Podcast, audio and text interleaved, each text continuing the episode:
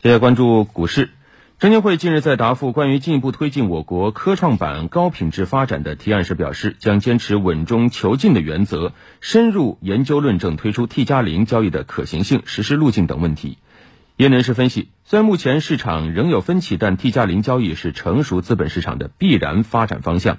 推出必要性十足。同时，科创板推出一年多来运行良好，已经逐步具备试行 T 加零制度的条件。目前呢，我国的股票市场实行的是 T 加一的一个交易制度，也就是说，当天买入的股票当天不能卖出，要等到下一个交易日才可以进行操作。而 T 加零呢，则是当日回转交易，也就是说，当天买入的股票当天呢就可以卖出了。值得关注的是，虽然国内股市建立之初采用的是 T 加一交易制度，但是 A 股其实在一九九二年五月开启了 T 加零交易制度。后来，为了维护股票市场稳定，在一九九五年一月一号又改回了 T 加一交易制度，然后一直沿用至今超过二十五年。不过呢，对于重新恢复股票的 T 加零的交易可能性，包括监管在内的市场各方近年来其实正在不断的研究推出的可能性。在二零一四年全国的两会期间，时任中国证监会主席肖钢曾经向媒体公开表达了证监会对于重新恢复实施股票 T 加零交易制度的一个可能性。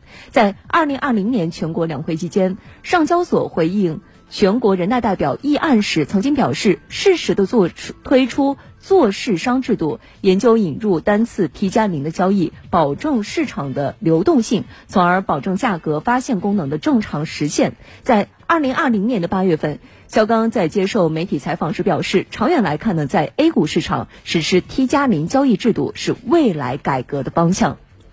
据了解，目前全球主要交易所大多。是执行 T 加零交易制度，不过呢，各地区对日内 T 加零交易制定了不同的限制和监督措施。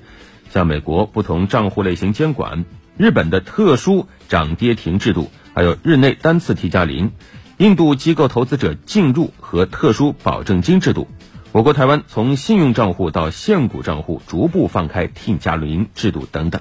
值得关注的是呢，虽然说推出 T 加零的交易制度是国内资本市场的必然发展方向，但是市场各方目前对此仍在存在着一定的分歧。对于 T 加零与 T 加一的优缺点，海通证券研报曾经指出，一方面呢，T 加零制度相比于 T 加一制度存在着很多的优点。首先呢，是交易具有及时纠错功能；第二个呢，也提高了市场的流动性，提升了市场的定价效率；第三个呢是。股市成交量的提升会使得资金的周转速度随之跟着上升，而在另外一方面呢，从 T 加零到 T 加一的转变会加大股票市场的波动，投资者参与股票投资的风险也会随之加大。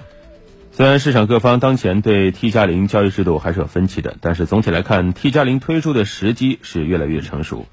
业内是指出，推出 T 加零交易制度，证监会或将从三方面发力。首先是尽快出台配套的风险管理措施，保护中小投资者利益；其次是继续推动企业年金、养老金等中长期资金进入资本市场；最后是需要进一步系统性的提高上市公司质量。而从推出路径上看，科创板最有可能是作为 T 加零推出的一个突破口。